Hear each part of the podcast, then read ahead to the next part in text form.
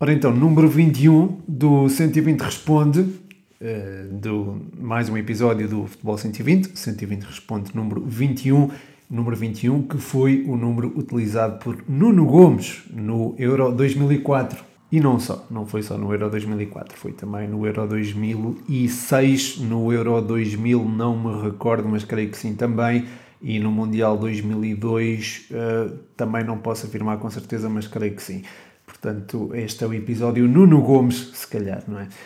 Este fim de semana e esta semana foram, foram, foram engraçadas para o, para o 120. Uh, eh, ainda há pouco tempo tive o privilégio de ser seguido pela Sport TV Uh, houve também a promoção ao, ao Benfica Porto, uh, ao Porto Benfica, aliás, desculpem, e que, que esteve na, na, agenda da semana. Houve também um, um, texto que eu escrevi sobre o Pepa no Facebook que também, também foi bastante divulgado.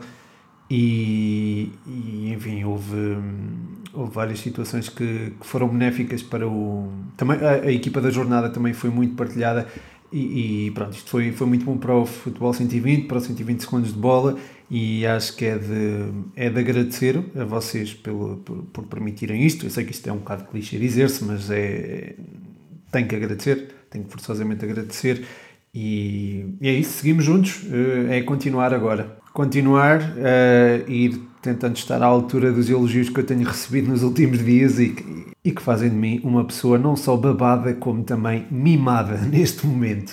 Uh, mas enfim, muito obrigado a todos. Uh, seguimos juntos e seguimos juntos para mais um uh, 120 Responde, onde houve uma participação significativa. Começa aqui pela pergunta do Henri uh, que tem a ver com, com a Primeira Liga, mas não tem a ver com os três grandes. Eu acho que isto é simbólico, começarmos assim. Uh, o Henri pergunta como explicas a má forma do Boa Vista nesta Liga Nós, sendo que se reforçou tão bem. Muito obrigado, Henri, um grande abraço para ti. Um, eu acho que se explica um pouco pela instabilidade que a equipa viveu. Eh, entraram muitos jogadores no, novos, uh, chegou um treinador também novo, com uma ideia que demora a ser assimilada, e isso faz com que seja necessário aguardar para ter os resultados que toda a gente esperava ver neste Boa Vista e que até foram encontrados no jogo contra o Benfica, uh, em que ganharam 3-0. Aí sim, acho que foi exibido todo o potencial desta equipa, mas ficaram por aí. Depois houve uma série de resultados menos conseguidos, houve também alguma falta de sorte, eu acho que isso é preciso reconhecer-se também, e acabou por precipitar, lá está, a saída do, do Vasco Seabra. Isto acabou por criar instabilidade, até porque a chegada de um novo treinador significou uma mudança de ideias, não diria radical, mas muito diferente das do seu antecessor, e a verdade é que o professor, o Geraldo Ferreira, ainda não conseguiu vencer ao serviço do, do Boa Vista. Apesar de já se notarem algumas dinâmicas interessantes, acho que o último jogo frente ao Tondela eh, não é ilustrativo deste novo Boa Vista, até porque houve duas expulsões. Eh, à, à meia hora de jogo o Boa Vista já estava a jogar com novos jogadores, portanto acho que não é, não é ilustrativo daquilo que pode, que pode render este Boa Vista com o Josualdo Ferreira. Há dinâmicas novas, há por exemplo o Ângelo Gomes a jogar mais recuado e com a interiorização do Ellis, ou melhor, nem é interiorização, é, é interiorização a partir das alas, porque o Ellis passa a jogar uh, com mais amplitude, ou vindo das alas, tal como o Yusufá, e ofensivamente a equipa acaba por ter uma dinâmica interessante. Também interessante é a forma como exploram as costas da defesa. Eu acho que este Boa Vista ainda irá, talvez, a tempo de demonstrar tudo aquilo que esperávamos deles, uh, esperávamos dele, do clube, da, da, equipa, no início da época, mas este início de temporada, claro, não é, não é condizente com, com isso mesmo. Uh, pronto, espero ter respondido à tua pergunta, Ari. Um grande abraço mais uma vez. Uh, a seguir, o Miguel AG3 pergunta-me: uh, Ramos, Dantas, Jetson, Rafael Brito e Paulo Bernardo vão ter espaço com JJ? Uh, Miguel, obrigado, um abraço. Uh, o Gonçalo Ramos, pelos minutos que já assumou, e o Jetson, pela capacidade física que pode trazer à equipa, são os jogadores, dentro daqueles que mencionaste, que poderão ter alguma visibilidade sob o comando de Jorge Jesus. De resto, não imagina apostar no Dantas, da mesma maneira que não apostou no Bernardo Silva, não é? Uh, acho que tem a ver também com a composição física do, dos jogadores e também não acho que o Brito ou o Bernardo possam ser apostas na medida em que é um treinador, o Bernardo, o Paulo Bernardo, na medida em que é um treinador que dá primazia a jogadores feitos, entre aspas, e perfeitamente talhados às suas ideias. Mas posso estar errado e, e aliás, até, até gostava de estar errado para bem do, do futebol português. Uh, de qualquer forma, muito obrigado, Miguel, pela tua, pela tua questão. Uh, a seguir, o, o Leandro, 17, grande abraço para ti, Leandro. Uh, se Porto, Benfica, Sporting e Braga jogassem a Premier, em que lugar ficavam? Este é um bom exercício. Uh, eu acho que o top 4 era sonhar demasiado para a competitividade da, da Premier League, tendo em conta a competitividade da Premier League. Uh, Portanto, não imagino nenhuma equipa portuguesa a competir com dignamente com City, United, Liverpool ou Tottenham. Uh, depois há Chelsea e Arsenal, que são um pouco mais acessíveis, mas não imagino numa prova longa uma equipa portuguesa a superiorizar-se a nenhuma dessas duas equipas londrinas, mas também não imagino uh, ficarem muito abaixo disso. Diria que os três grandes poderiam ambicionar talvez uma classificação acima do meio da tabela e o Braga talvez também possa ambicionar essa classificação acima da tabela, portanto ficarem, ficariam ali entre o, o sétimo e o décimo lugar, as quatro equipas, se calhar, portanto sétimo, oitavo, nono e décimo, quatro. Uh, embora haja a possibilidade do Braga ficar um bocadinho mais abaixo. Esta seria a minha o meu, o meu palpite, digamos assim. Mas bom exercício, Leandro, obrigado. A seguir, a seguir o Israel Quensá, um grande abraço, Israel. Uh, Pergunta-me: Bruno Fernandes é melhor que De Bruyne na Premier League? Olha, isto é uma pergunta complicada. É quase como perguntarem se prefiro o meu pai ou a minha mãe. Uh, o De Bruyne tem beneficiado bastante da, da atenção do Pep Guardiola para com as suas características e, e também, com, também tem beneficiado bastante do desenvolvimento tático do Rodri, ou da adaptação do Rodri ao ecossistema Guardiola, chamemos-lhe assim. Uh, isso tem permitido a De Bruyne soltar-se mais e a conseguir exercer uma influência que há muito tempo não se via nele, jogando entre linhas sem medo de errar e com uma qualidade na definição que existe, se calhar não existe até no futebol mundial. Já o Bruno Fernandes, é o Bruno Fernandes, não é? É uma espécie de todo o terreno que não precisa propriamente de alterações uh, especiais para com ele, de forma a sobressair, ou seja, é um jogador que, independentemente do contexto que tenha à volta, é um jogador que normalmente vai sobressair em virtude da sua capacidade de trabalho e da sua, da sua adaptatividade, uh, da sua mutabilidade, se preferirem. Ele dá só o jogo, o Bruno Fernandes, tanto a defender como a atacar, e aí reside uma diferença para com De Bruyne, e que tem a ver com a disponibilidade defensiva de Bruno, Bruno Fernandes. Depois, o português também tem muita, muita qualidade na definição, mas se calhar não é tão apurada quanto a do belga. Uh, enfim, escolher entre um e outro uh, é difícil, mas entendo a pergunta, vou-me se calhar fugir a não responder, mas é um ótimo exercício. A seguir temos aqui o um momento o Spanenka do podcast, o Rodrigo Canhoto e o João Maria Blanco deixam aqui duas questões. O Rodrigo pergunta-me qual é o favorito ao título da Série A. Uh, oh, Rodrigo, eu acho que ninguém se atreve a escolher um favorito neste momento, não é? Uh, porque todos estávamos à espera que eventualmente o Inter ou o Milan fossem perdendo a regularidade dos bons resultados e que a Juventus fosse recuperando a distância pontual para o topo, mas isso não tem acontecido. Aliás, o Inter deu show de bola contra a Juve, tendo um meio-campo que funcionou às mil maravilhas, e este até foi um tema sugerido pelo Rodrigo este do, do meio campo do Inter, e, e, a verdade é que o Inter oh, funcionou muito bem no, no corredor central. Brozovic muito certinho, o Vidal muito combativo e o Barella a sacar da batuta na, na organização ofensiva.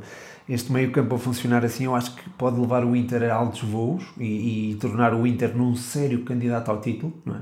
se a isso juntarmos a, a combatividade do, do, a combatividade e também uh, o poderio físico, o faro de gol do Lukaku, a mobilidade também do Lautaro Martínez, enfim, a organização defensiva também é, é, algo a ter em conta neste, neste Inter de António Conte. Pode de facto ser um, um, sério candidato ao título, até porque não tem não é, competições europeias com que se distrair, entre aspas. Depois temos um Milan que, ok, perdeu com a Juventus, mas reagiu muito bem e agora até tem o Zlatan de volta, não é? Que já ofereceu 3 pontos com 2 golos Uh, e claro, há sempre os outsiders como a Roma, o Nápoles, a Atalanta ou a própria Lazio que eh, está a entrar agora num ciclo de resultados que faz lembrar a equipa do ano passado ou, a competitividade da equipa do ano passado.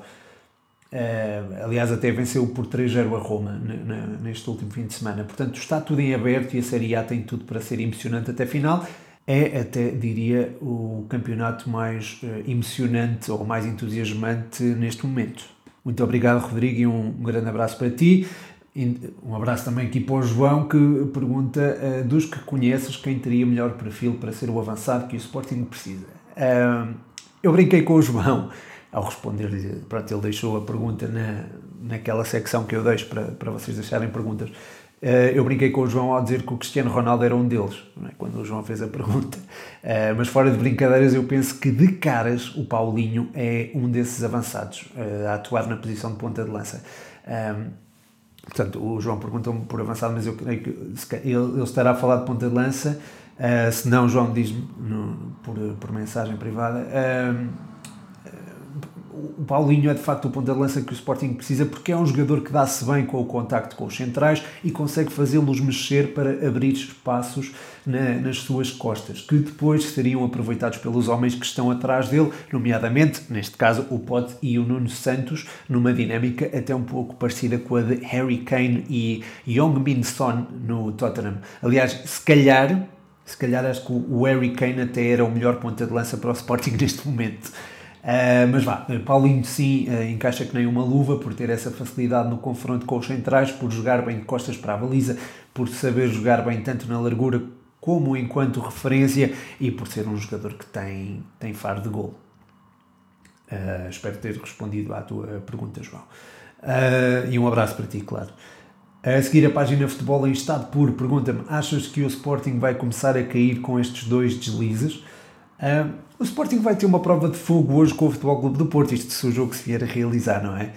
É certo que os Dragões estão bastante debilitados, mas não deixarão de ser competitivos e este será um teste interessante, acho eu, para, à fibra é? dos orientados por Ruben Amorim. Ainda assim, uma eliminação às mãos do Futebol Clube do Porto não apaga todo o percurso feito, isto é, uma eventual eliminação, claro, não apaga todo o percurso feito até aqui e que tem sido condizente com o passado de glória do clube, eu acho. Este, se calhar, é um dos, sporting, dos melhores Sporting dos últimos 20 anos, em termos de competitividade, e eu acho que três eventuais deslizes seguidos não colocariam em causa uma eventual luta pelo título. Eu diria até uh, que, este Sporting, mesmo que não, não ganhe o título, ou mesmo que até seja arredado da luta pelo título na, na reta final, uh, eu acho que o Sporting, este Sporting é dos mais entusiasmantes ou, daqui, ou dos mais mobilizadores dos, dos últimos anos e o Ruben Amorim tem todo o mérito nisso e, é, e acho que é, é de realçar. Acho que é de realçar, pelo menos, a primeira volta deste, desta equipa. Bem, mas, mas, quanto, mas quanto a, a problemas mais de curto prazo não é, para este Sporting. O problema a nível mental poderia estar no facto de jogar com o Benfica no final deste mês, se jogar não é, na sequência de jogos menos positivos e de poder ser ultrapassado pelo velho rival se se verificasse outro resultado negativo no fim de semana anterior. Aí sim eu acho que as coisas podiam complicar-se. Uh, mas eu não acho que isso venha a acontecer, uh, até porque esta equipa, apesar de jovem, tem alguma experiência e já mostrou arcabouço emocional para lidar com algumas adversidades, como a eliminação da Liga Europa, por exemplo. Vai um gol de chá agora, com licença. O chá de hoje é de menta, não é de gengibre e limão, é por acaso de marca branca e não da marca habitual. Uh, A seguir, os bravos açorianos uh, perguntam, pedem uma análise, a análise habitual ao jogo de Santa Clara, uh, Santa, análise ao Santa Clara Famalicão. Uh, eu acho que o Santa Clara teve azar neste, neste jogo. teve azar em apanhar o melhor Famalicão da época. Os homens de João Pedro Sousa mexeram-se bem no mercado e isso já se começou a ver na forma como o meio-campo está regulado e na maneira como a equipa já consegue ter uma chegada à área diferente, mais objetiva, seja em jogo apoiado, seja através da exploração da profundidade, onde eu acho que o Santa Clara voltou a ter algumas dificuldades. Ainda assim, depois de uma primeira parte com, com um ligeiro ascendente do Famalicão, que transitou para o início da segunda, não é? Que culminou com o golo com o primeiro gol do Famalicão, o Santa Clara conseguiu equilibrar, estabilizou o seu jogo, uh, conseguiu empatar, uh, mas aquele golaço do Lukovic acabou por, uh, por fechar as contas. De qualquer forma, acho que há ali algum espaço a melhorar na, nas costas da, da, defesa do, do, Santa Clara e acho que isso pode ser, uma, pode ser algo a ser trabalhado no, no futuro. De seguida, o Eduardo Andrade Salgado está de volta, grande Eduardo deixa-me aqui várias perguntas. Uma delas é um dos clássicos dilemas que ele deixa aqui. Uh, e pergunta-me se fosses treinador, preferias ganhar por 1-0 ou por 4-3? Olha, eu como adepto, se calhar preferia o 4-3 porque é um, é um resultado mais emocionante, implica mais emoção, talvez. Mas como treinador, acho que o 1-0 é preferível, porque significa que tens o teu processo defensivo bem afinado e isso já é, já é uma espécie de atestado à tua competência eh, o ataque trabalha-se mais facilmente do que a defesa e é muito mais fácil melhorar a equipa sobre uma vitória sem sofrer do que propriamente em cima de um jogo que é tipo uma, uma montanha russa, não é? Onde há erros defensivos, porque lá está, tu aí terias que passar mais tempo a, eh, a analisar aquilo que correu mal e não trabalhar sobre aquilo que correu bem. Ou seja, o tempo com os jogadores ia ser mais ocupado com a correção do que propriamente com a evolução. Eh, portanto, sim, se calhar preferia o 1-0 à semelhança até do Paulo Bento. Isto foi uma pergunta até que. Não sei se foi uma pergunta, mas foi certamente uma resposta. O Paulo Bento disse que preferia ganhar por 1-0 do que por 4-3. Acho que foi Paulo Bento. Se não foi Paulo Bento, foi José Peseiro, não tenho a certeza. Era um treinador do Sporting na altura. Uh, o Eduardo pergunta também: o futebol de, uh, deixou de ser um mundo de entretenimento e passou a ser mais uma empresa. Concordas? Devia ser como no futebol feminino, onde a transferência mais cara foi de 500 mil euros. O futebol negócio uh, vai sendo uma realidade cada vez mais presente, não é? Não podemos fugir dela. É cada vez mais uma indústria, o futebol é, é, é acho que é inegável, uh, mas é uma indústria da qual há pessoas a subsistir, não é? Ou seja, há empregos criados com o futebol, há vidas melhoradas com o futebol. Pelo que isso também tem de ser tido em conta quando pensamos nessa dicotomia futebol-negócio eu próprio seria hipócrita se não assinalasse isto, porque é graças também ao dinheiro que se movimenta no futebol que tenho oportunidade de, oportunidades como a de escrever para, para a Sky Sports ou de colaborar com a Sport TV. Eh, o dinheiro das transferências, porém, já é uma coisa diferente e é claramente eh, desproporcional à, àquilo que, sei lá, ao resto da sociedade, não é? Vemos, trans, vemos montantes uh, ridículos a entrar nos cofres dos clubes e nas contas bancárias dos agentes e, de, e até dos próprios jogadores quando há, lá está, muita gente a morrer à fome, não é? Uh, uh, o dinheiro, eu gosto do que faço, gosto muito do que faço, mas não gosto de que aquilo que faço esteja associado ao facto de haver pouca gente com muito e, e muitas, pouca gente com muito e muita gente com pouco. Assim é que é. Uh, não é que. Lá está, em termos de ideologia política, eu não, não sou, sou abstémio, digamos assim, eu não, não sigo nenhuma ideologia política em particular, tenho os meus valores, tenho a minha consciência mas não sigo nenhuma, nenhuma ideologia política, evito os extremos, sim, eh, mas não, mas pronto, isto, isto é um bocado à parte, já, já estava a divagar. Eh, a questão do futebol feminino, também me colocaste. Uh, considero o futebol feminino, tal como o futsal e o futebol de praia, por exemplo, modalidades diferentes do futebol propriamente dito. Sendo modalidades diferentes, não atraem tanta gente. E não atraem tanta gente é normal que não se movimentem montantes tão elevados, eh, acho que são, são questões distintas. Mas compreendo, mas compreendo estas questões. Uh, o, o, Eduardo Salgado uh, pede-me também aqui um comentário ao momento do Passos e pede também a análise ao Porto Benfica e acrescenta aqui uma nota que, que deixou muito orgulhoso e vou partilhar Uh, obrigado, Sr. Pedro, por me fazer uh, rir e por descobrir melhor o futebol dentro de mim. Abraço. Um grande abraço para ti, Eduardo, e gostei muito destas palavras. Uh, quanto, à, quanto à análise ao Porto Benfica e também ao momento do passo, é uma, é uma pergunta que é partilhada também aqui com o Saidi, o José Saidi. Um grande abraço para ti também. Pede também aqui uma opinião sobre o Porto Benfica ou sobre o Passos Ferreira. Eu vou fazer as duas. Ora, sobre o Porto Benfica, não é? A entrada do Benfica foi diferente daquela a que estávamos habituados, não só no plano de jogo com dois laterais na faixa esquerda, mas também nas instruções dadas à equipa que foi mais agressiva nos duelos. Aliás, terá tido até maior agressividade do que em qualquer outro jogo que eu vi no, do, do Benfica esta temporada. E isso fez a diferença entre uma bola ganha e uma bola perdida e, consequentemente, no domínio do jogo. Esse domínio pareceu-me quase sempre repartido, mas inclinou-se um bocadinho, um bocadinho mais para o lado do Benfica, mas não muito, não muito. Os Dragões iam equilibrando com um bom ataque à profundidade, onde o Taremi foi exímio, e eu acho que só depois do iraniano ter sido expulso é que o jogo pareceu de facto uh, mais inclinado para um dos lados. De resto, a ala esquerda do Benfica funcionou muito bem, Grimaldi e Nuno Tavares conseguiram atacar e defender com qualidade, Weigl foi uma voz de comando no corredor central e esteve sempre bem posicionado, usando da agressividade quando tal foi necessário, e o Rafa deu uns esticões ali importantes. Do lado do Futebol Clube do Porto, já mencionei Taremi, que é um jogador cada vez mais importante nesta equipa, mas há também a referir o gênio individual de Corona, que conseguiu sobressair, apesar de muito, muito marcado. Depois, quanto ao Passos, não é? o Passos Ferreira, eu, eu até assinei uma publicação sobre eles, não é? eu até mencionei no início do, do podcast, e até escrevi um texto no Facebook que acabou por ser, lá está, bastante partilhado, felizmente, uh, pelo menos tendo em conta a representação tímida, tímida do 108 no Facebook, acho que foi muito partilhado e acho que lá acabei por sublinhar os aspectos mais relevantes deste Passos de Pepa. Podem lá passar para conferir, é? uh, mas enfim, é, Posso dizer agora que é uma das equipas mais competitivas do Campeonato Português, no sentido em que, seja qual for o adversário, vai ser difícil vencê-los. São muito bem organizados no meio-campo, os laterais têm a plena noção do momento de jogo em que têm de subir ou ficar retraídos, os extremos têm liberdade para criar e o tanque é um jogador que joga muito bem de costas para a baliza e também tem faro de golo. Ah, e claro, na baliza Jordi tem estado intratável. Aliás, o Jordi uh, foi eleito para a equipa da jornada do 120 nas últimas duas semanas. De seguida, o David Cruz uh, pede-me para falar aqui do Estoril Praia. Uh, Fala-nos do Estoril Praia. Reparei que admiras a época que estão a fazer. Um abraço. Um abraço para ti, David. Um grande abraço para ti.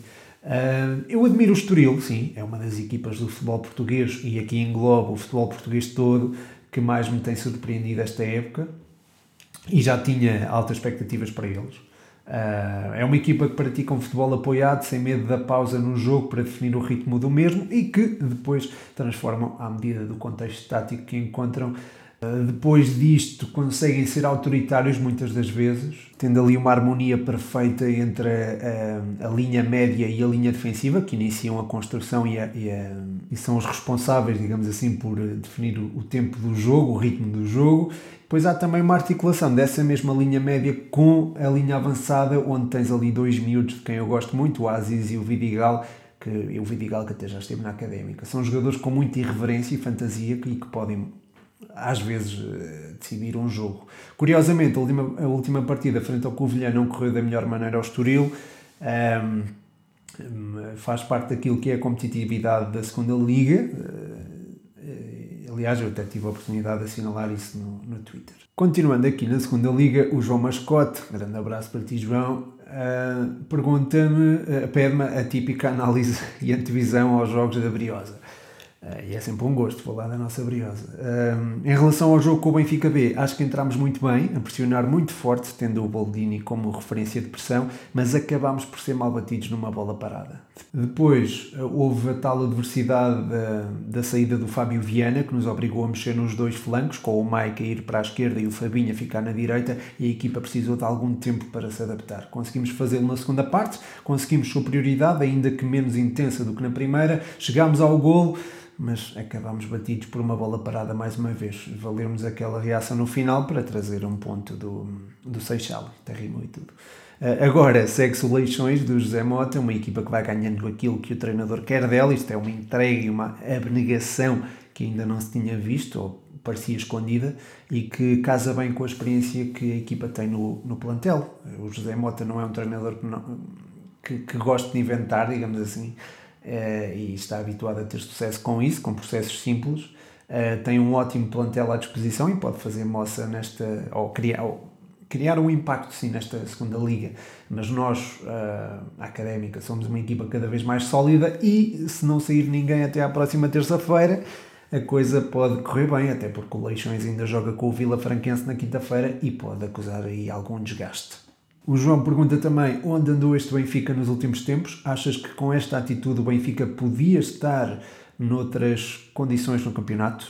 Uh, olha, como mencionei há pouco, foi de facto uma mudança substancial esta introdução da agressividade positiva, claro, na equipa do Benfica. Os jogadores aparecem mais entregues à causa eh, e foram mais fortes, acabaram por ser mais fortes nos duelos, não é? Ganharam inclusive alguma supremacia contra o Futebol Clube do Porto e podem aproveitá-la até para se lançar numa candidatura ao título, mais sólida até do que aquela que vinha apresentar até aqui. Afinal, com, com aquela agressividade, a equipa vai conseguir ganhar mais segundas bolas e ser mais forte na recuperação em zonas altas, o que irá proporcionar um maior volume de jogo ofensivo e, consequentemente, uma proximidade com o golo.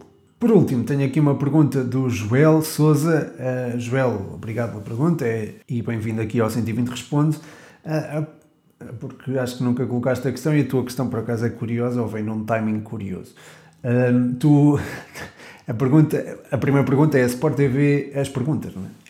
São, vem num timing um bocado curioso. Uh, uh, tu perguntas-me se a Sport TV, a Sport TV é a tua primeira parceira ou já tiveste outras? É uma palavra curiosa, parceira. Uh, mas, mas não, a Sport TV não é. Eu, desde que voltei com. Voltei, ou fui mais objetivo com o 120, comecei a fazer. No Instagram, digo. comecei logo a ter algumas, algumas parcerias por minha iniciativa Agora, em termos de parcerias remuneradas, a Sport TV é, também não é propriamente a primeira, mas é, mas é uma das primeiras, digamos assim. Claro que a International House, e agora já agora aproveito para fazer publicidade, ih.coimbra.osc no, no Instagram, podem visitar para, para ficarem a aprender inglês, podem aprender online e eh, ficam eh, no fim do curso certificados para aprender inglês. Fica já aqui a publicidade Uh, e pronto, eu tenho, tenho a Sport TV como uma das, das parceiras por via de uma agência que, que me contactou. Bem, mas isso não, não interessa muito. Uh, depois, a outra pergunta. Esta é curiosa. Já fizeste relatos ou já foste convidado para fazer? Abraço e continua o bom trabalho. Não sei se estás a falar de, de rádio ou se estás a falar de, de, no que toca à imprensa escrita. Imprensa escrita já fiz, já fiz desde 2015 até 2020.